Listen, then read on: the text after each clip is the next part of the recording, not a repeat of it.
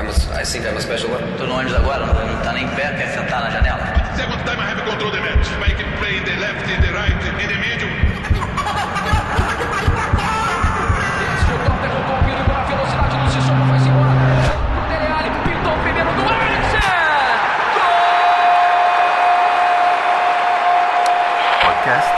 Tempo de Bola.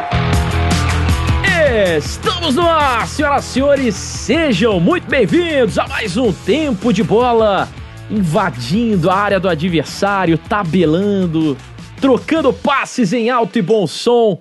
Eu sou Otávio Neto e esse é o episódio número 35. Episódio onde falaremos de sim, Cristiano Ronaldo, batendo recorde do Pelé, né? Se tornando o maior goleador da história do futebol, pelo menos no quesito jogos oficiais. O Gajo chegou aí aos 770 gols em jogos oficiais na carreira e ultrapassou a marca de 767 na conta do Rei. O próprio Pelé reconheceu aí o fato e os dois demonstraram inclusive enorme respeito um ao outro, com homenagens e tudo mais nas redes sociais. Mó barato. Gente vai falar sobre isso aqui. Agora, o que, que significa o CR7 no topo? Será que dá pra gente dizer que ele é o maior de todos os tempos? CR7 Gold? Ah, vamos tentar destrinchar sobre isso durante esse episódio de hoje. E claro, a gente conta com a companhia de você que tá aí nos ouvindo. Eu fui pesquisar, né? Números de camisas 35 no futebol. Eu faço esse exercício aqui a cada semana, a cada episódio. E eu confesso que vai ficando cada vez mais difícil. As duas mais legais que eu encontrei foram de Diego Lugano no Fenerbahçe. Ele ficou lá durante 5, 6 temporadas nos Canários e usou tanto a 35 quanto também o número 2. E cheguei também a camisa de Pablito Aymar, que 15 anos depois de ter sido revelado pelo River Plate com a camisa 10 lá em 2000, retornou ao clube para encerrar a carreira vestindo a mesma camisa da sua idade na época, 35 anos. Aos 35, o Aymar, que já tinha operado o tornozelo três vezes, decidiu pendurar as chuteiras, já que fisicamente estava impossível para ele, né? Tava se tornando completamente inviável permanecer jogando. Já já eu escalo aqui o nosso time, mas antes, aquele nosso momento jabá. Seja um apoiador do Tempo de Bola e adquira vantagens lá no nosso clube de assinaturas. Na nossa página do Apoia-se tem textos exclusivos que a gente produz somente para os nossos assinantes.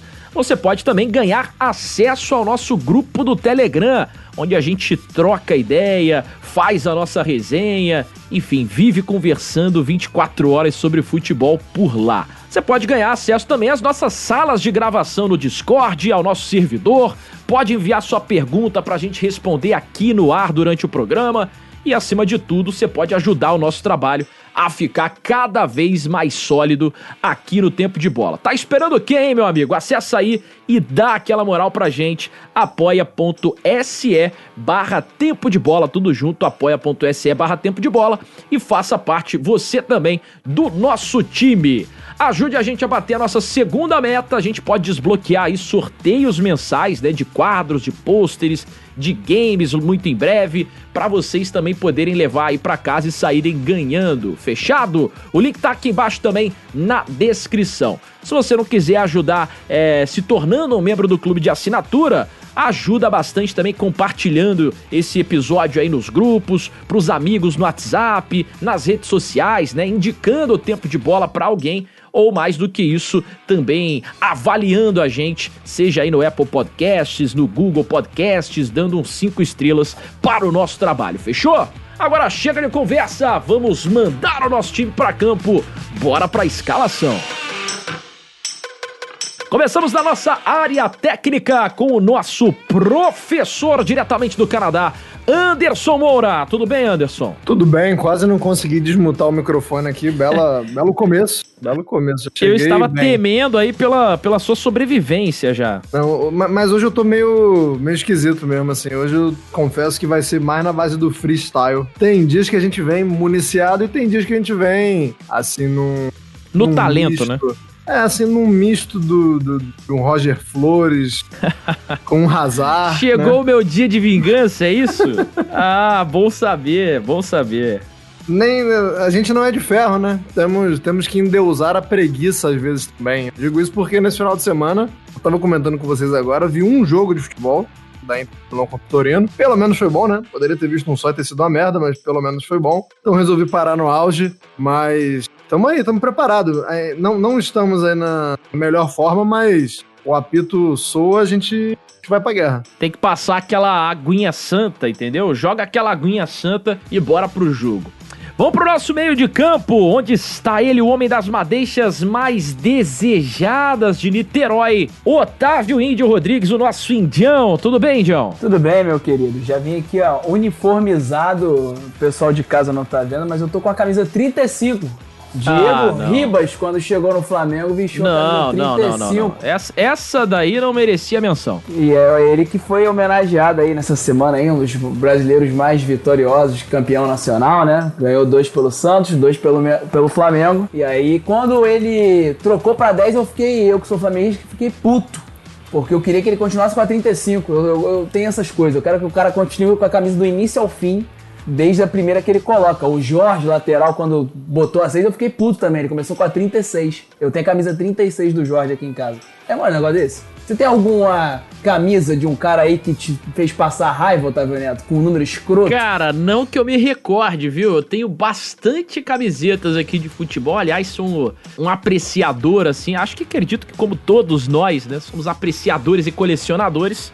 Mas não me recordo de um, um número que eu tenha me arrependido depois que o cara tenha trocado, não. Tá aí uma É, eu, boa pergunta. tenho, eu tenho um número exótico, mas o cara, o cara não chegou a ser uma tiriça, não. Eu tenho a 72 do Elitite da Atalanta que eu tenho, número 72. Mas É pô, uma tá boa peça, longe, hein? É, tá longe de, de, de ser uma decepção. Às vezes a questão não é nem ser o cara ser a tiriça, né? O o número ser a tiriça, é o cara ser a tiriça, né? Felizmente, em relação ao Diego Ribas e ao Jorge, eu não tenho nenhum problema. Sempre pra mim foram grandes jogadores, apesar do Diego ter me irritado bastante. Tá, resta saber, ô, ô índio, se você vai pegar essas suas madeixas aí e vai fazer o coque samurai que o Diego Ribas fez, né? Então, eu, eu- me informaram que eu ainda não tenho cabelo suficiente pra fazer o coque samurai. Eu queria fazer, já que eu não tô saindo Pai pra cortar amado. o cabelo, mas não tenho quantidade de cabelo ainda suficiente, segundo dizem as mais línguas. Meu Jesus da Serrinha, viu? Vou, vou falar mais nada, não. Deixa eu partir aqui pro, pro meu ataque, porque de moda ele entende, de estilo capilar também, né? Afinal de contas, ele já foi eleito mais bonito do que o gol do Lamela. Fernando Campos, o Donan. Tudo bem, Donan? Você é mentiroso, é brincadeira, né? Já começa mentindo aqui pro, Que isso, pro cara? nosso público, mas eu fico Tô te fazendo um elogio, pô. Não, mas eu fico lisonjeado, com toda certeza.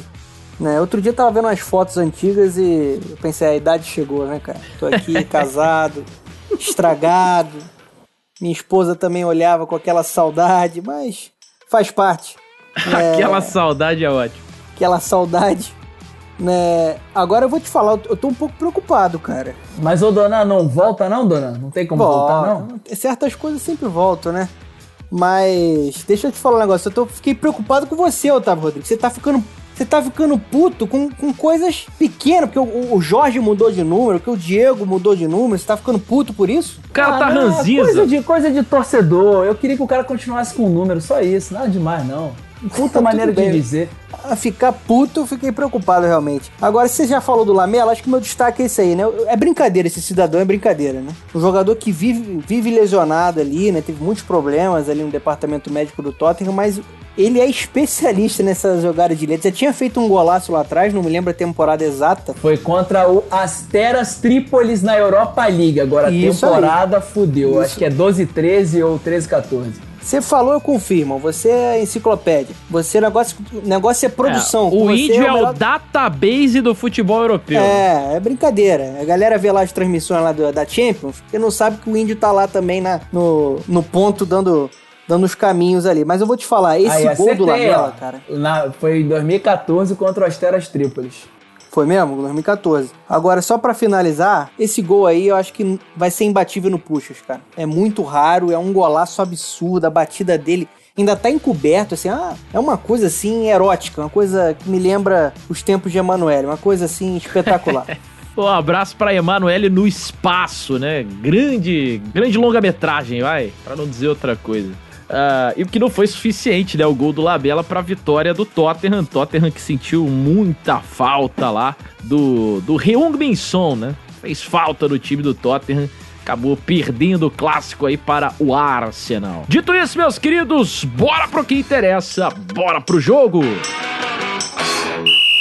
Autoriza Guilhermo Velasquez! Começa mais um Tempo de Bola Vamos nessa então para os nossos 45 minutos aqui de tempo regulamentar do nosso programa de hoje. E a nossa posse de bola começa na Sardenha Arena, onde mais precisamente aí na última rodada do Cálcio, a Juventus bateu o Cagliari por 3 a 1, o que teria sido um resultado absolutamente normal e natural, visto que a Juve segue brigando aí para alcançar a Inter de Milão na tabela do campeonato italiano, né? Na briga ali pelo Deca Campeonato, enquanto o Cagliari vai mal das pernas, já sem o Di Francesco, né, que acabou de ser demitido recentemente, briga para não ser rebaixado.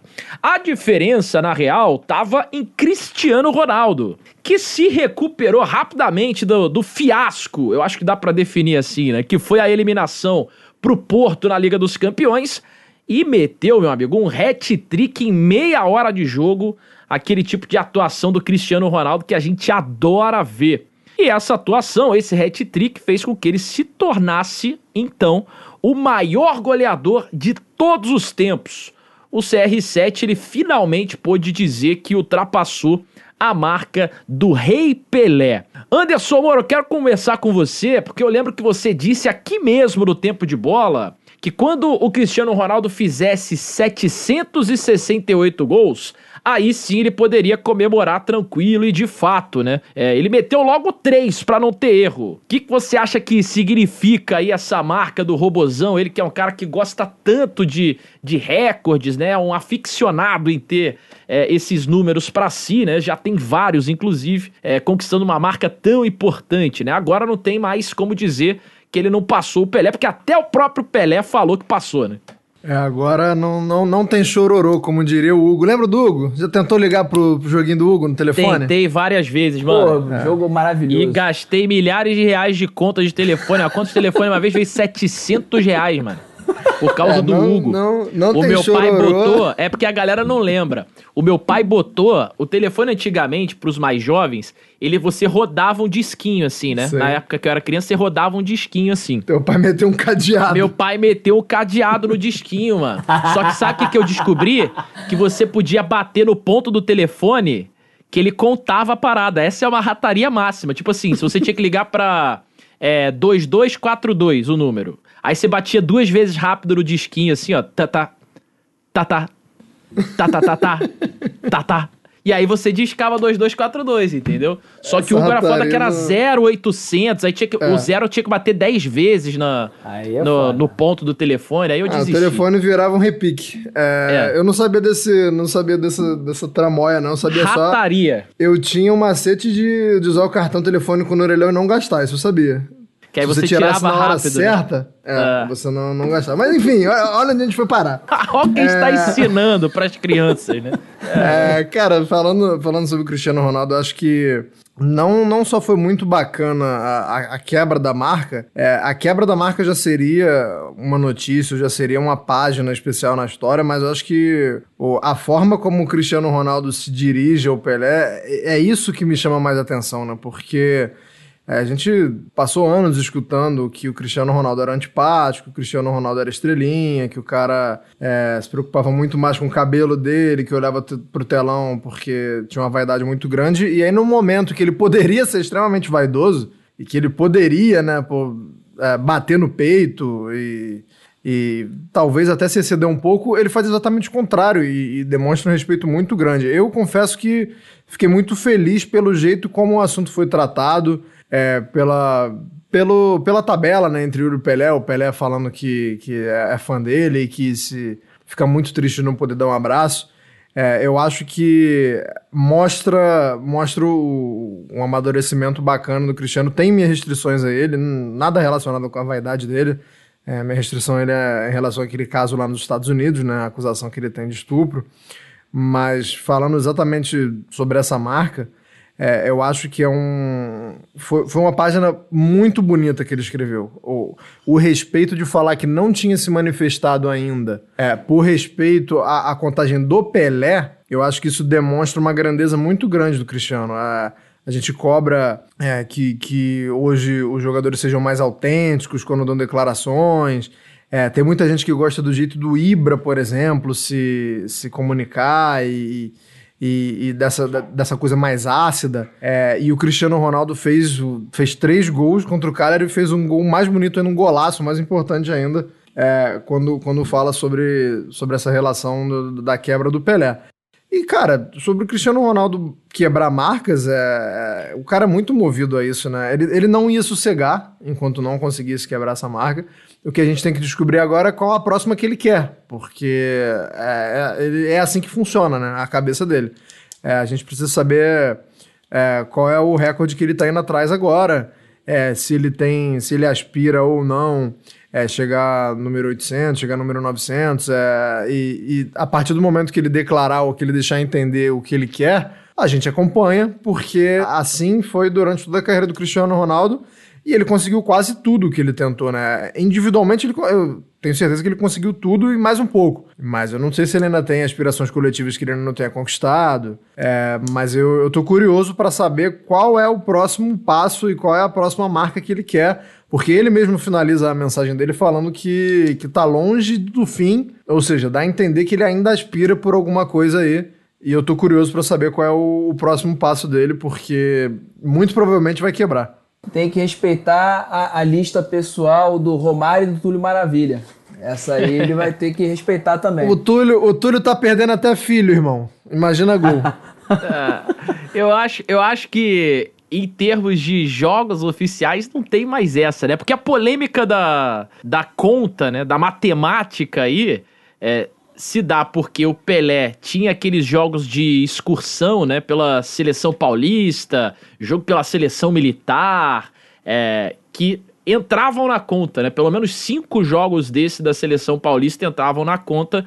Eram 13 partidas que ele fez pela seleção paulista, mas em cinco delas gols entravam na conta.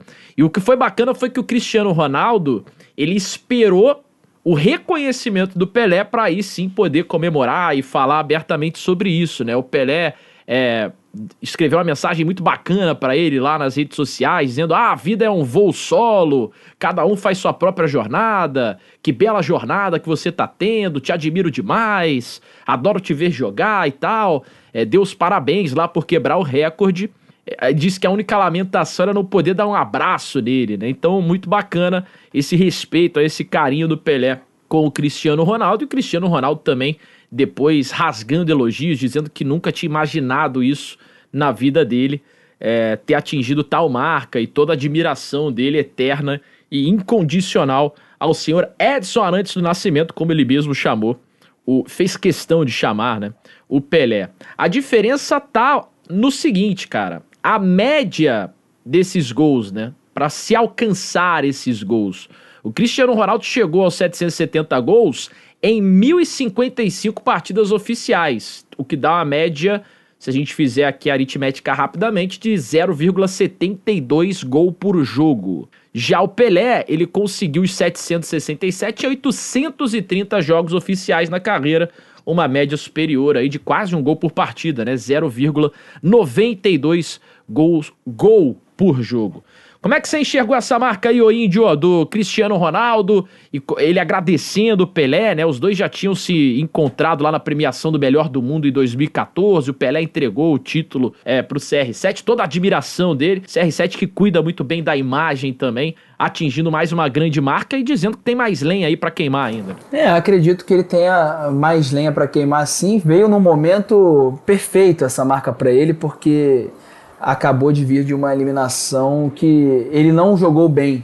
Nem Ele fez jogo... até a, a comemoração do ouvidinho, assim, né? Tipo, fala mais, né? Pois que é, porque falando de mim ele aí, foi ó? muito criticado porque ele apareceu muito pouco nos jogos de ida e volta contra o Porto. E na única grande oportunidade que ele teve contra o Porto foi um cruzamento do quadrado. Ele cabeceou completamente torto, né? O, tipo de cabeçada que se fosse em tempos de Real Madrid no mata-mata, ele não desperdiçaria, né? Pelo menos é a sensação de que dá para talvez para talvez a nossa Clara Albuquerque, que está cobrindo é, em loco o Cristiano Ronaldo há alguns aninhos de- direto de Turim, é, correspondente do, do esporte interativo, agora TNT Esportes lá da Itália. E, talvez, e também para o torcedor, essa sensação de que, pô, no momento que ele tinha que decidir, no momento que a Juve estava entregando bom futebol, né? Porque ele entrega gols nas últimas duas temporadas no mata-mata, e quando chega nesse mata-mata agora, a Juve não joga bem no primeiro jogo, ele também não joga nada. No segundo jogo, ele não aparece, só aparece uma vez. E a Juve joga bem, pelo menos ofensivamente joga bem, e ele não consegue entregar, né? Então fica aquela sensação de que, pô, quando o time fez, ele não entregou como. Sempre foi ao contrário, né? Com o Real Madrid numa zica danada, ele entregava. Que era o que acontecia nos últimos dois anos. E aí, diante desse momento que ele ficou calado, um silêncio danado, se falava em reformulação em Turim, em ficar pouquíssimos jogadores, o Delict, ficar Arthur, ficar pouquíssimos jogadores, é, num novo projeto, né, que a gente veria uma debandada, por conta do, principalmente no meio de campo. É...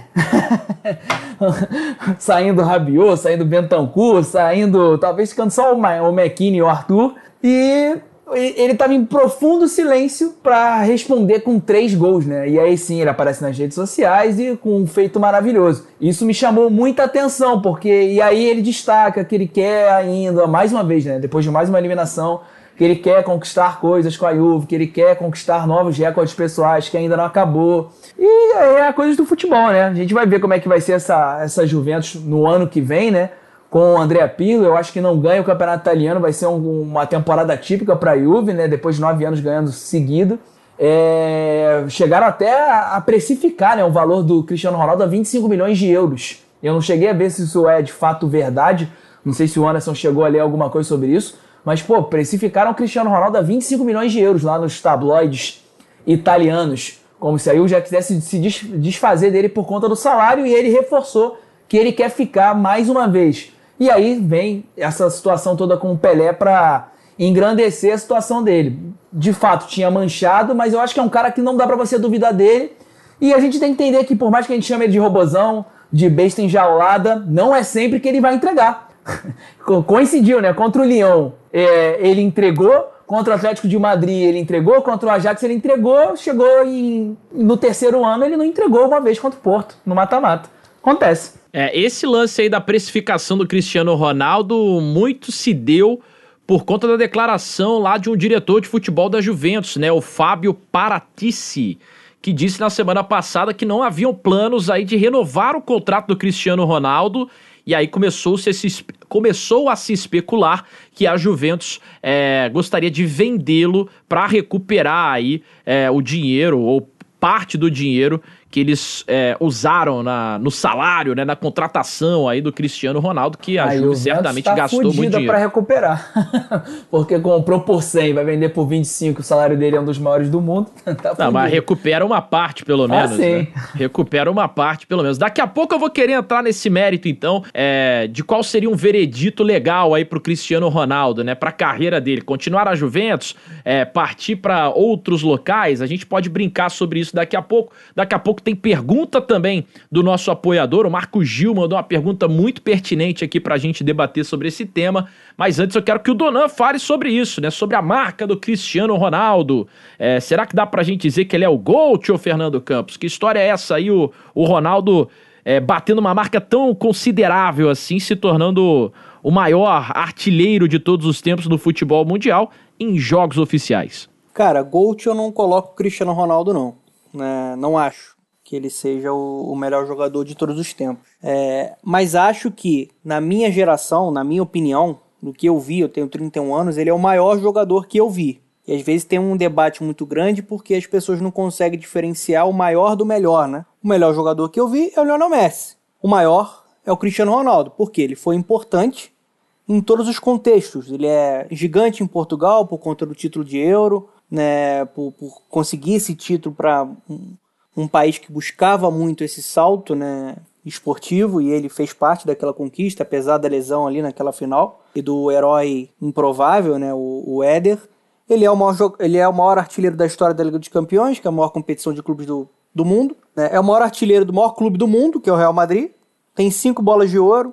Né? Já ganhou bola de ouro no Manchester United, que é outro gigante. Ou seja, ele foi muito importante em todos os contextos e triturando recordes. Esse só é mais um recorde né, para reforçar como a gente tem o privilégio de ver a construção de uma lenda em tempo real. Eu tava fazendo o um levantamento, a última temporada que o Cristiano Ronaldo marcou menos de 20 gols foi a temporada 2005-2006, amigo.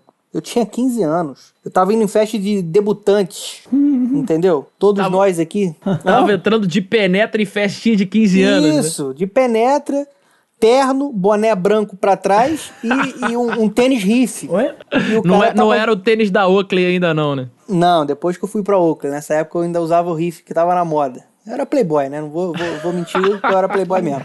Mas aí a questão é essa, assim, brincadeiras à parte. Cara, 770 gols com um Pelé, o rei, parabenizando, reconhecendo o feito desse cara. Esse cara está entre os deuses do futebol e do esporte, até porque ele é um atleta exemplar. Então, assim, é um feito foda, pra ser muito claro, assim, mostra o tamanho dele, o que ele representa pro futebol mundial. Quando a gente começa a pensar qual vai ser o próximo objetivo, e o Anderson entrou um pouco nisso, eu acho que o próximo objetivo vai ser o que ele decidir e o que ele vai executar, porque ele é um cara que consegue é, buscar esses objetivos com a força mental que ele tem. Tem 36 anos e continua atuando em um nível muito alto, né?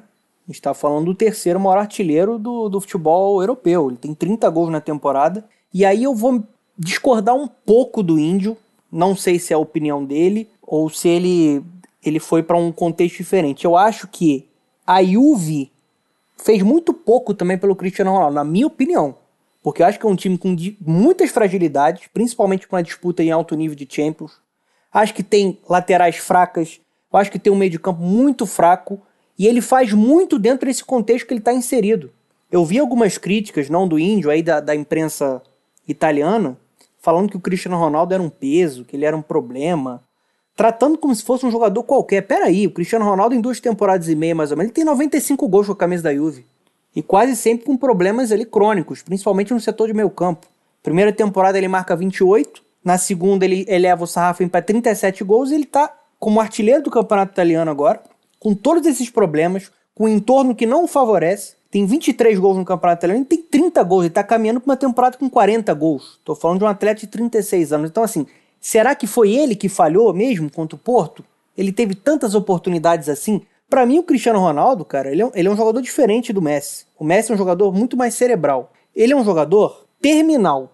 Óbvio que ele pode ser mais participativo em alguns momentos do jogo, como ele, ele consegue entregar isso. Mas se a engrenagem não funciona, se o time não consegue extrair o máximo potencial dele, ele vai ficar um pouco mais discreto. Eu acho que a Juve não consegue fazer isso. Né? E, e tudo isso é explicado quando queima etapa, contrata um Pirlo, que foi uma lenda como um jogador, mas que não está pronto para para assumir uma Juve, na minha opinião. Acho que o elenco da Juve é um el- elenco desequilibrado. Se a gente for analisar os últimos times que o Cristiano Ronaldo jogou, são times muito mais fortes do que a atual Juve. Me desculpe. Então, assim, ah, ele não. ah, eu acho errado a gente direcionar pro Cristiano Ronaldo uma eliminação de Champions. A crítica tem que ser pra diretoria, para pro Pirlo, pra algo maior. Ele tá inserido em um contexto que puxa ele pra baixo e mesmo assim ele consegue estar na primeira prateleira do futebol europeu. Tanto que aqui na nossa, na nossa votação de, de bola de ouro, quem que tá brigando pela bola de ouro aqui? É o Cristiano Ronaldo, dentro desse time que é, é um time frágil. Não adianta pensar que o Cristiano Ronaldo vai vencer a Champions sozinho, só com ele lá. A mesma coisa vale pro Barcelona com o Messi. Ah, eu tenho o Messi, eu vou ganhar a Champions. Não é assim, o jogo é coletivo. Boa, eu acho que assim, sobre objetivo do Cristiano Ronaldo, o próximo objetivo dele pode até não ser uma marca pessoal, propriamente dito como marca, um recorde. Pode ser escolher o próximo destino dele em termos de carreira. Qual seria um próximo contrato do Cristiano Ronaldo dentro do futebol mundial? E aí eu quero propor aqui um exercício coletivo, né? um pensamento coletivo nosso imaginando aqui o que pode ser do futuro do Cristiano Ronaldo, antes da gente trazer a pergunta do Marcos Gil, né?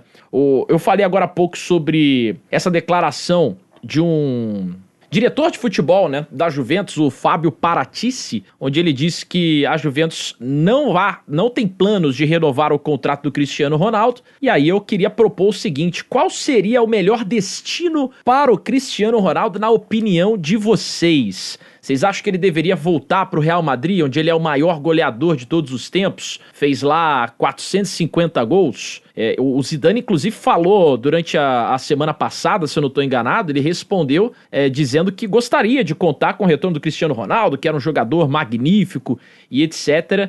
É, mesmo com o Cristiano Ronaldo aí já, já beirando a, a maioridade, vamos dizer assim, né? Seria um retorno para o Manchester United, 12 anos depois que ele deixou o Old Trafford, é, onde ele protagonizou lá uma transferência absurda na época, né, de quase 100 milhões de euros. Isso naquela época era impensável. O United tá querendo aí o, o Haaland, né, para ser o centroavante do time, mas vai que não consegue contratar o Haaland. Talvez o Cristiano Ronaldo fosse uma boa. Pois é. O, o Paris Saint-Germain, que tá sempre de olho no, numa, numa estrela, quem sabe ele ir pra lá junto com o Neymar, com o Mbappé, ou até com o Messi de repente? Será que os Sheiks têm dinheiro para tudo isso? Ou o Anderson pode responder melhor sobre a Major League, né? Lá na MLS, o, a ESPN lá nos Estados Unidos chegou a falar sobre isso, o, o interesse do Inter Miami no Cristiano Ronaldo.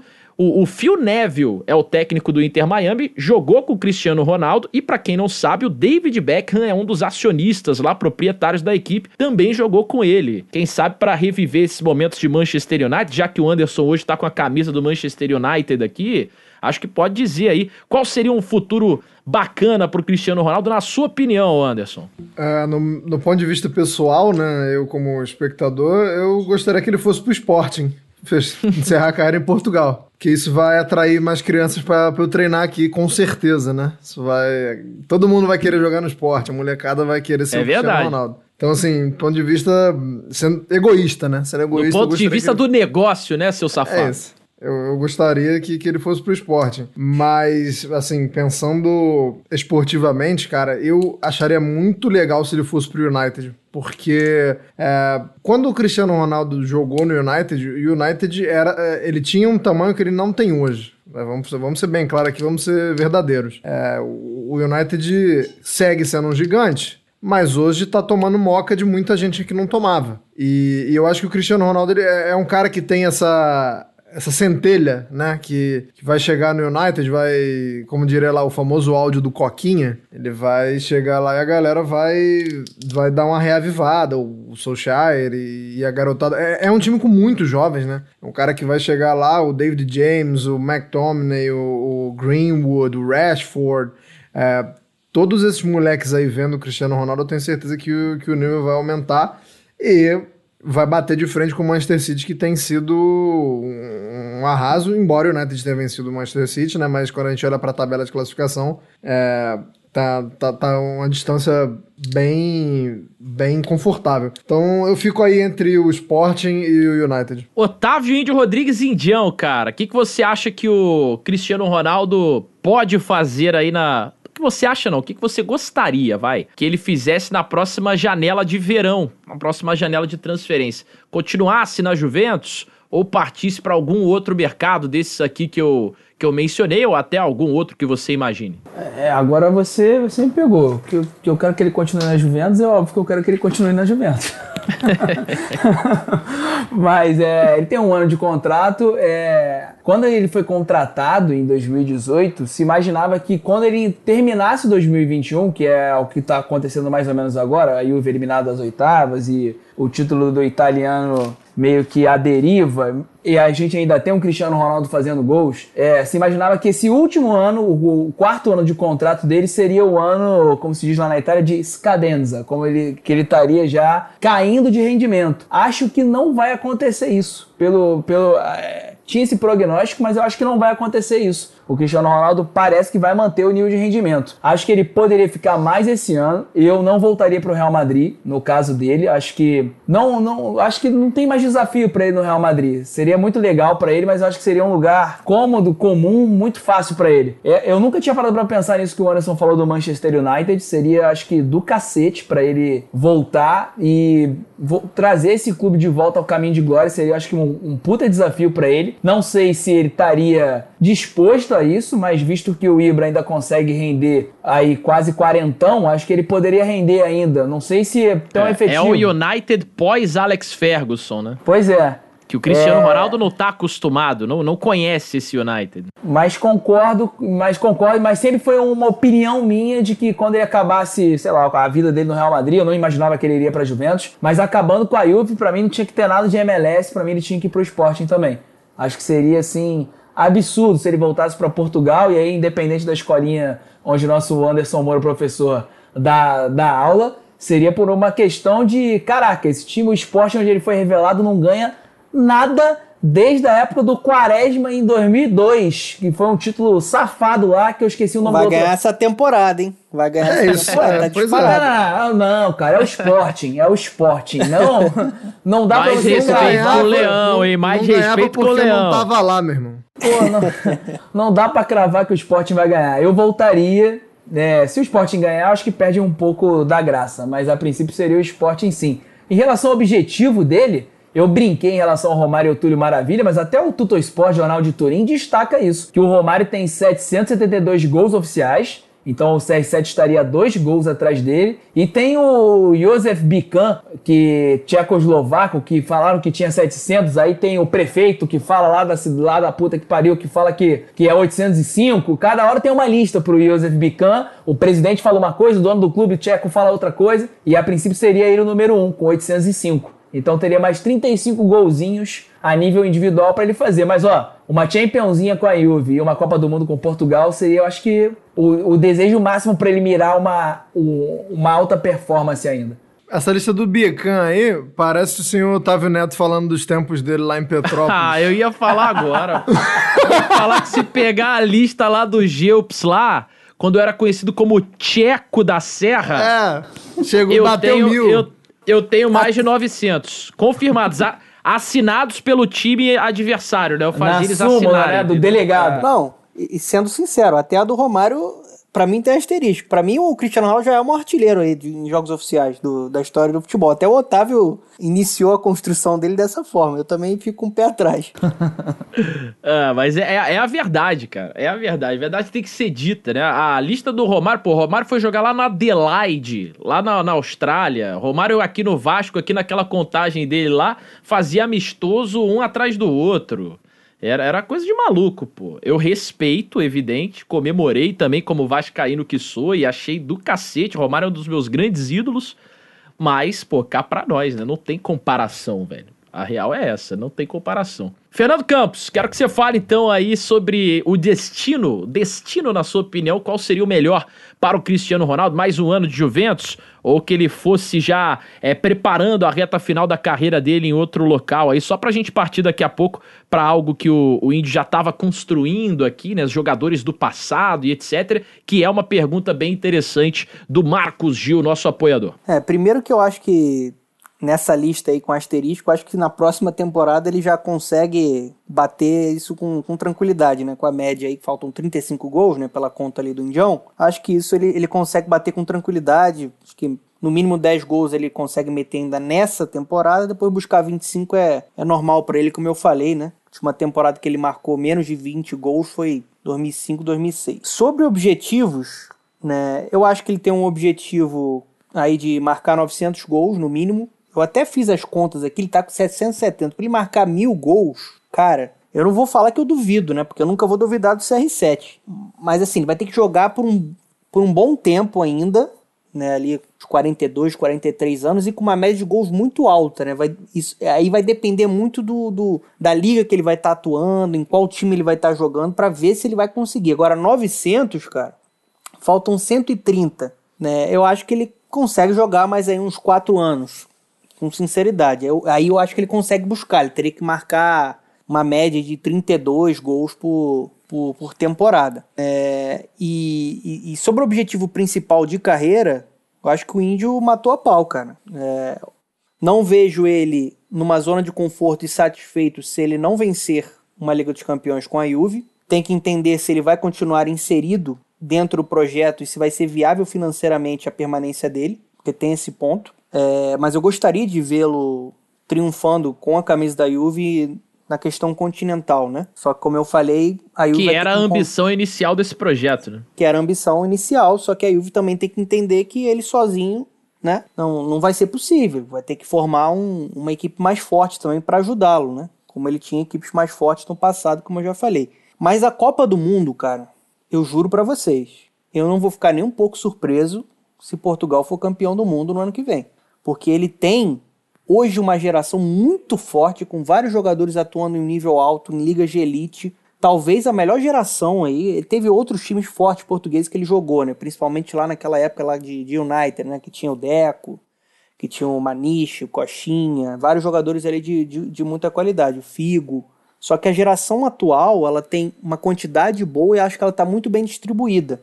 Então eu vejo Portugal chegando com força nessa Copa do Mundo e ele vai ficar muito focado nisso, né? Ele, ele conseguindo se preservar fisicamente, porque a gente viu em alguns momentos ele chegando lesionado, né? Não estava no 100% numa Copa. E tendo essa, liderança interna, seria uma história fantástica e talvez o desespero do Messi, né? Se ele consegue um título de Copa do Mundo com a seleção portuguesa, o Messi vai, vai ficar um pouco desesperado.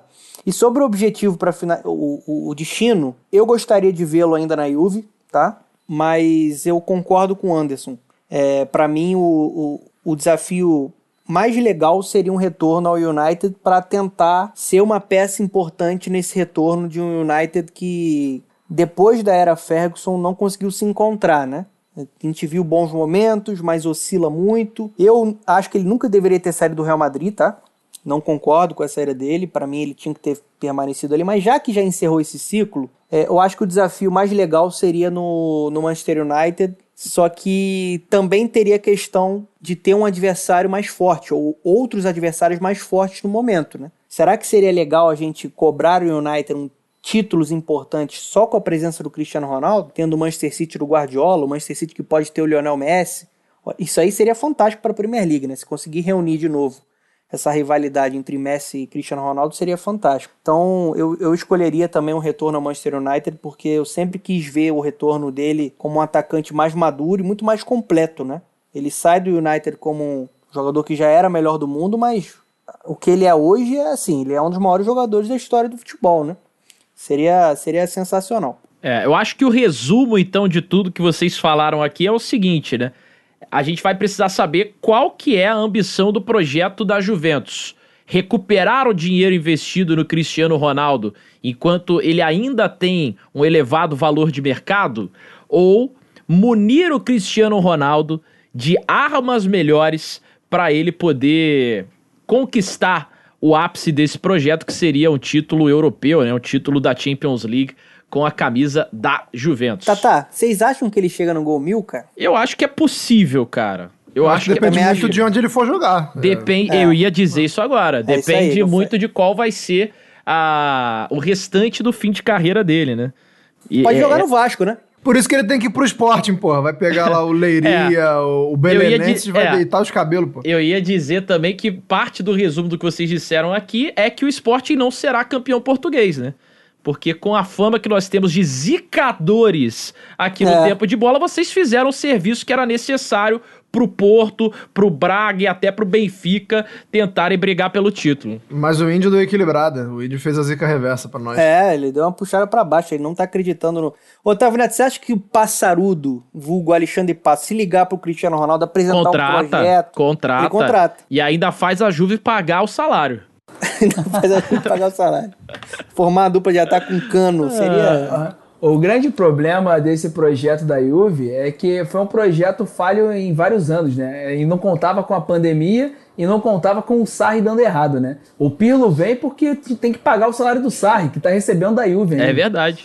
Então, É, isso é verdade. a- esse meio zicado aí que o Anderson Moura tem nojo, que é o composto principalmente pelo Rabiot, é por conta dessa herança maldita aí, porque o, o projeto não conseguiu alavancar com, com o Cristiano Ronaldo. O elenco que a Juve tinha na final de 2017 da Champions era muito melhor do que o, que o elenco agora- de agora, dos últimos anos. É. Não tem nem comparação. E como você falou bem da pandemia, grande parte do orçamento é, da temporada da Juventus, né? Do orçamento que eles vislumbram, vinham justamente de bilheteria, graças ao arena Cristiano rentável. Ronaldo, né? Então a Na arena arena da rentável. Juve, é, que foi recém-construída, extremamente rentável, bilhete extremamente caro e a casa sempre cheia porque todo mundo quer ver o Cristiano Ronaldo, a Juve já não tem isso aí há, há mais de um ano agora, né? Então é, é um abalo grande no cofre da Juventus. Vamos trazer a pergunta do Marcos Gil, que eu já já estava prometendo há um bom tempo para a gente encerrar de vez aqui esse assunto sobre é, Cristiano Ronaldo, sobre Pelé. Ele fez uma relação bem interessante para trazer uma pergunta extremamente curiosa aqui que eu vou querer saber a opinião de vocês. Roda aí.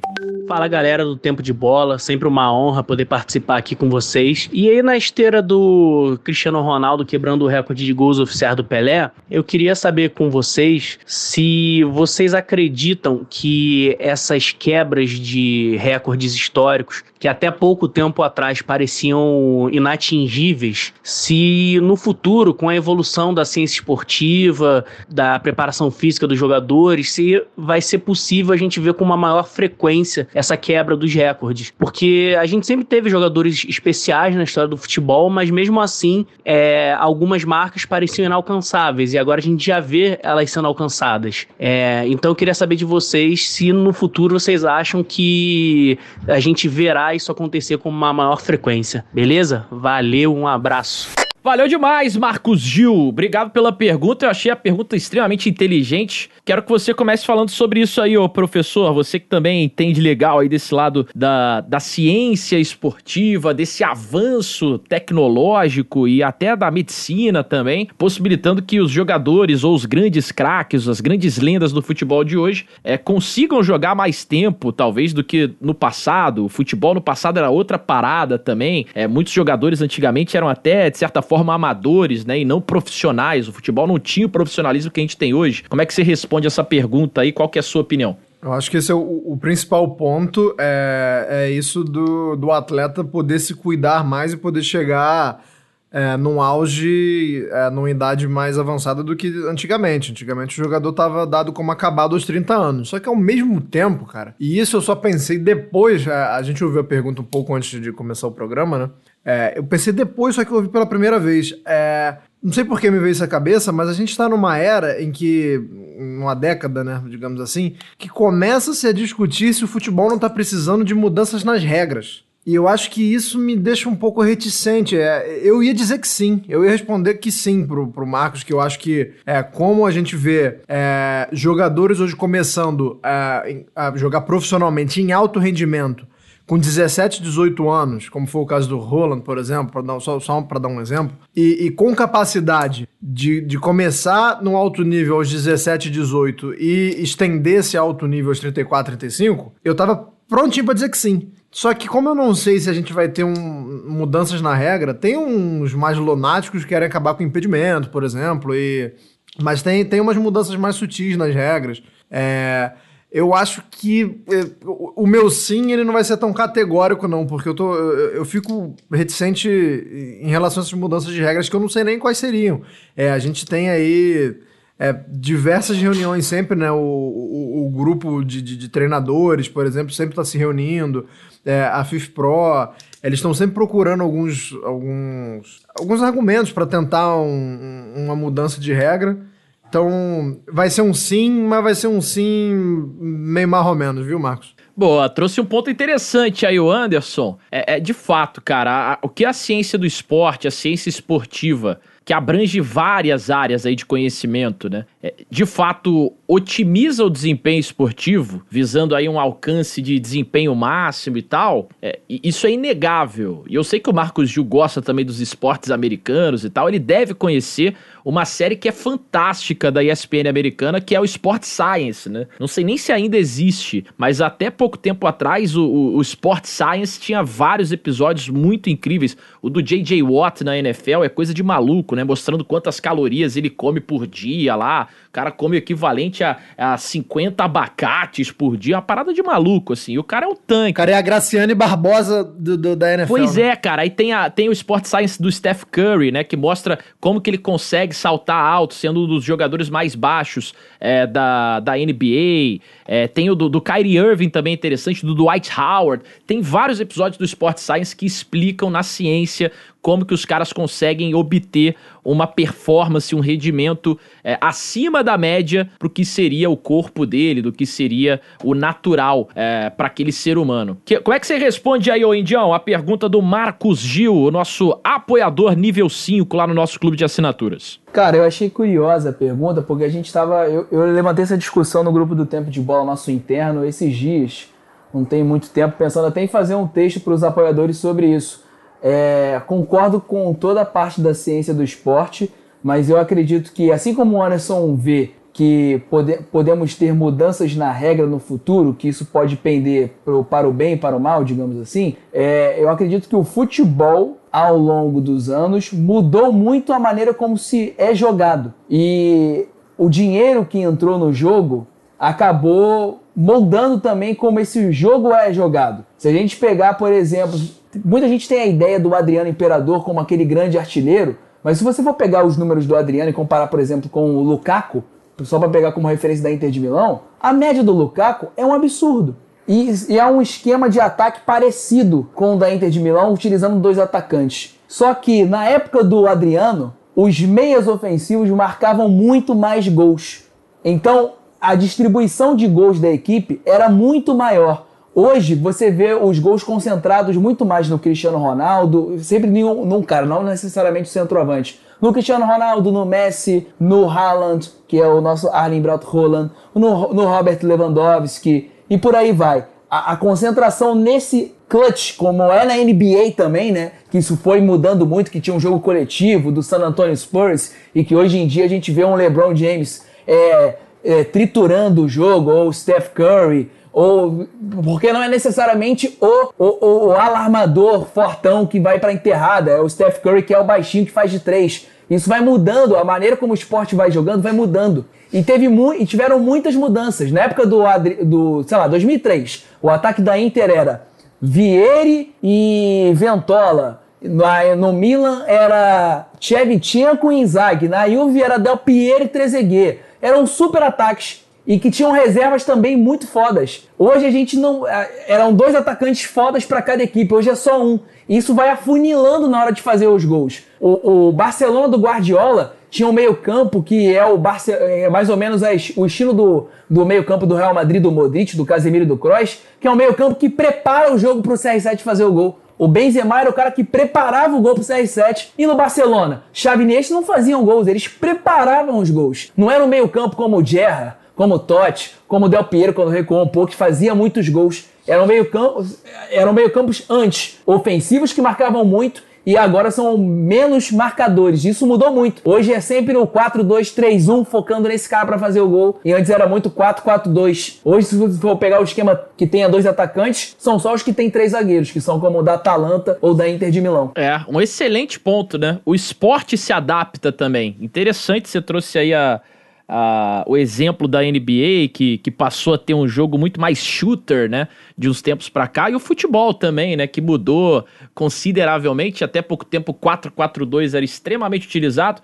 Hoje em dia, como você disse, usar dois atacantes assim é, é praticamente impensável, né? Bem provável.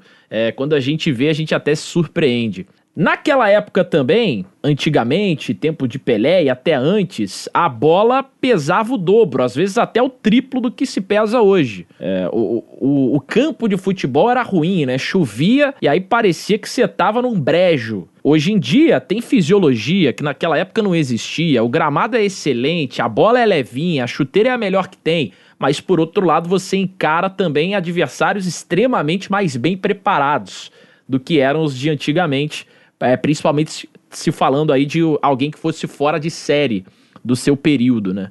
É, Fernando Campos, respondendo aí o nosso querido Marcos Gil, qual que é a sua opinião sobre isso? Já passamos aqui dos 46 minutos, o acréscimo é todo seu, dona. Marcos Gil sempre excelente, né? Uma ótima pergunta. Acho até que é uma pergunta Poderia virar até um programa especial. Porque são muitos pontos, né? Quando você faz essa comparação do futebol, do esporte em si, passado e futuro, e o que a gente está vendo no presente, o Otávio. Outro dia eu estava conversando com o Otávio, né, sobre essa questão de, da, da média de, de gols do, do Adriano com o Lukaku, né? E o ponto dele de fato é muito relevante, né? Nessa questão do esquema tático, como é, a mudança dos meias, né? De, de função, de como o time se, se, se projeta e produz para um camisa 9.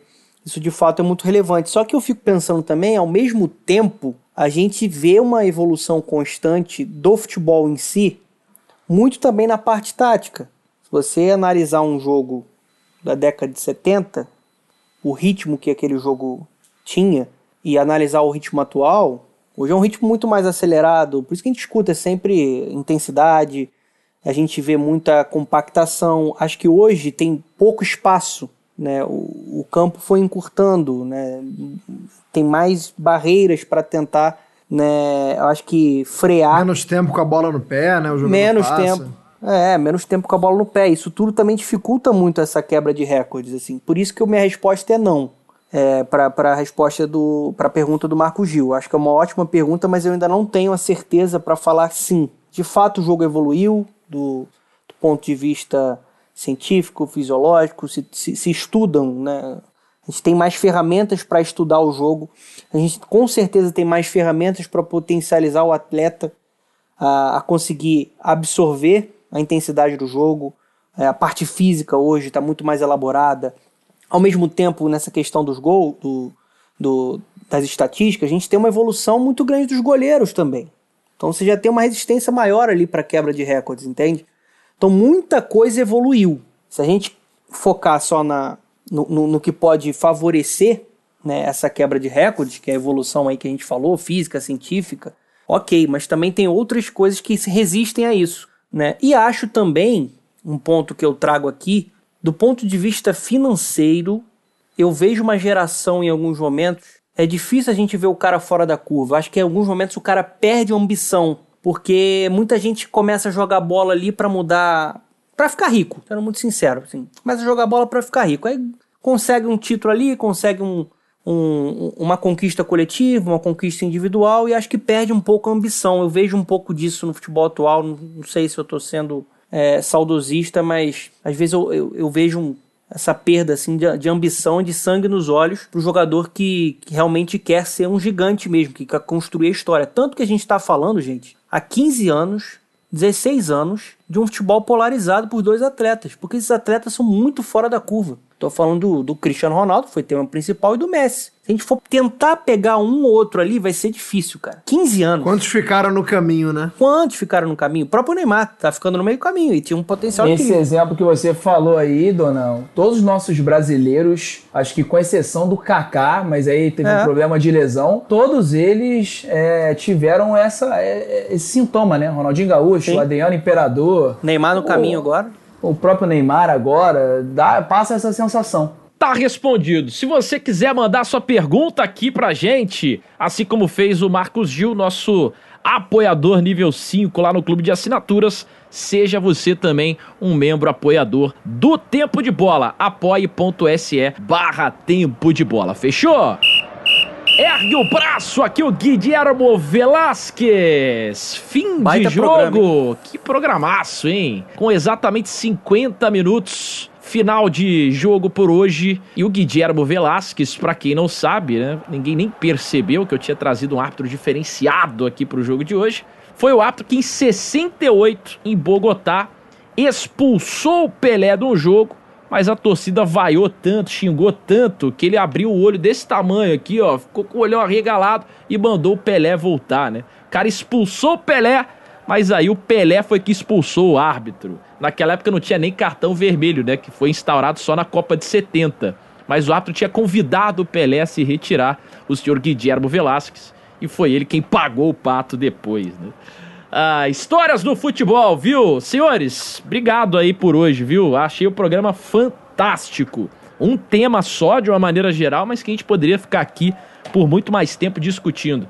Anderson, suas considerações finais. Cara, já que a gente falou bastante de Pelé aqui, eu, minha consideração final é pra Assembleia Legislativa do Rio aprovando um projeto de lei que altera o nome do estádio do Maracanã, né? Ah, não. É, a decisão ainda não está tomada, mas está na mão do governador em exercício agora, do Cláudio Castro. É, eu sou muito contra, e aí o pessoal pode falar assim, porra, mas é claro que tu é contra, caralho, tu vai defender o jornalista, o corporativista safado, mas é, não é nem isso, cara. É, a, a história do, do, do Mário Filho em relação à criação do Maracanã é muito, muito legal, muito interessante.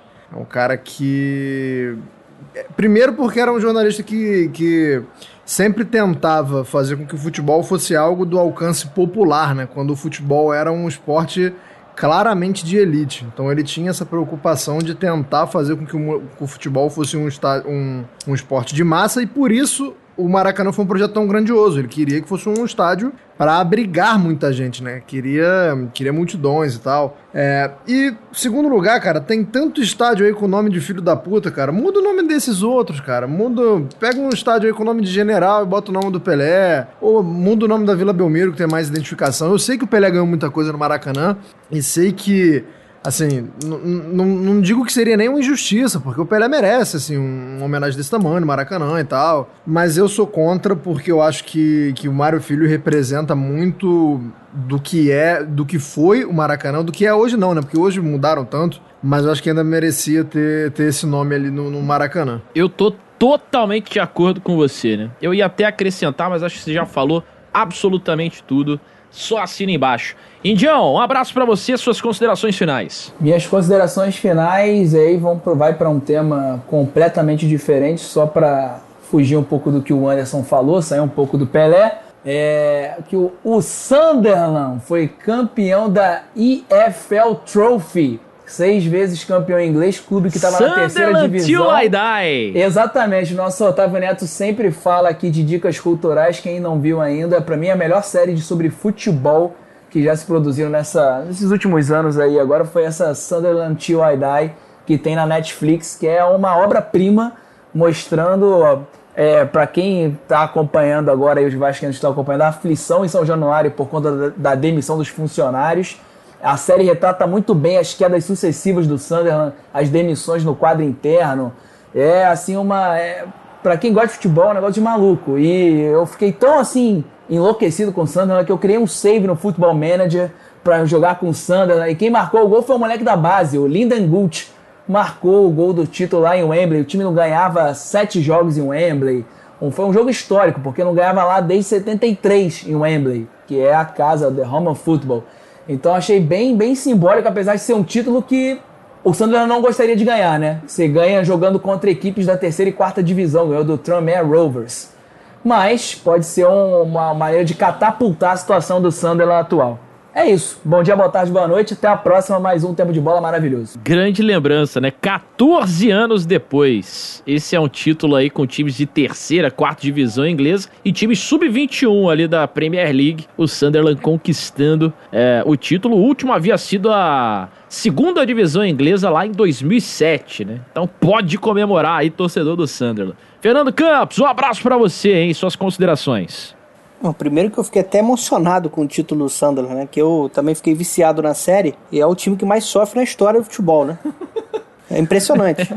É surreal. Mas é assim, surreal. é surreal, é algo surreal. assim, é uma coisa inacreditável. Quem não viu, vai lá acompanhar lá no Netflix. Aliás, Netflix, se quiser também patrocinar aí o tempo de bola, tamo aí. E eu até também cheguei a criar, cara, um modo carreira no, no FIFA pra erguer aí o, o. Mas meu destaque final é, vai pra uma informação, né? A Gazeta dando aí, né? Já tá confirmado. O Ibrahimovic, cara, voltando à seleção sueca, né? Ele foi confirmado ali na pré-lista né, de, dos próximos compromissos ali nas eliminatórias né, da Copa do Mundo e vai estar presente na seleção sueca aos 39 anos aí voltando para defender a, a bandeira dele, a nação dele, contra a Geórgia e Kosovo e também um amistoso contra a Estônia. Acho que vai ser uma história legal aí também da gente acompanhar, né? Um cara que é fora da curva, é um jogador assim tecnicamente eu acho muito especial, né? Apesar dele ser um pouquinho marrento, às vezes dá uma supervalorizada, mas sou fã do Ibrahimovic. Vai ser É legal. uma mala sem alça, né? Mas É, uma tecnicamente mala. é, isso aí que você falou. É, e pra fechar, meus amigos, eu queria só deixar aqui o exemplo do Zenit, né? Time russo que tá aplicando a vacina Perfeito. contra o Covid-19 em todos os torcedores que forem aí aos jogos no estádio do clube. Uma campanha que eles vão levar até o final da temporada. Então, enquanto aqui não tem vacina pra ninguém e até o fim do ano, na nossa projeção do Brasil, a gente não vai conseguir vacinar ah, toda a nossa comunidade adulta, toda a nossa população adulta, leia-se, acima de 50 anos, até o fim de 2021, se a gente continuar nessa média de vacinação diária, lá na Rússia, meu amigo, você tem a Sputnik lá, que é a vacina deles, na rua. Você pode tomar em qualquer lugar a hora que você quiser, entendeu? Então Já é. pensou, Tata? Tu vai em São Januário, é Eurico Miranda com a vacina te entregando? Ah, porra. porra, eu, eu, ia, eu ia tomar a vacina e dar uma baforada no charuto, viu? Um abraço pra vocês, meus amigos. O Tempo de Bola volta na semana que vem. Obrigado pela companhia. Beijo nas crianças, tchau e benção. Valeu a todos que ouviram até o final. Ah, e só voltando aqui, rapidinho, pra mandar um abraço especial antes de me despedir de vez, né? Pros nossos apoiadores acima do nível 3 que fazem parte da nossa família, ajudam demais o nosso projeto e certamente merecem, né? Isaac dos Anjos são eles. Isaac dos Anjos, Bernardo Pereló, Letícia Pinheiro, Tiago Morani, Carlos Eduardo Souza, Júlio Cid, Eduardo Anjos, Marco Ecarte, Daniel Collier e Marcos Gil. Obrigado demais, meus queridos. Um abraço da família Tempo de Bola pra vocês. Tamo juntos e agora sim, eu fui! Música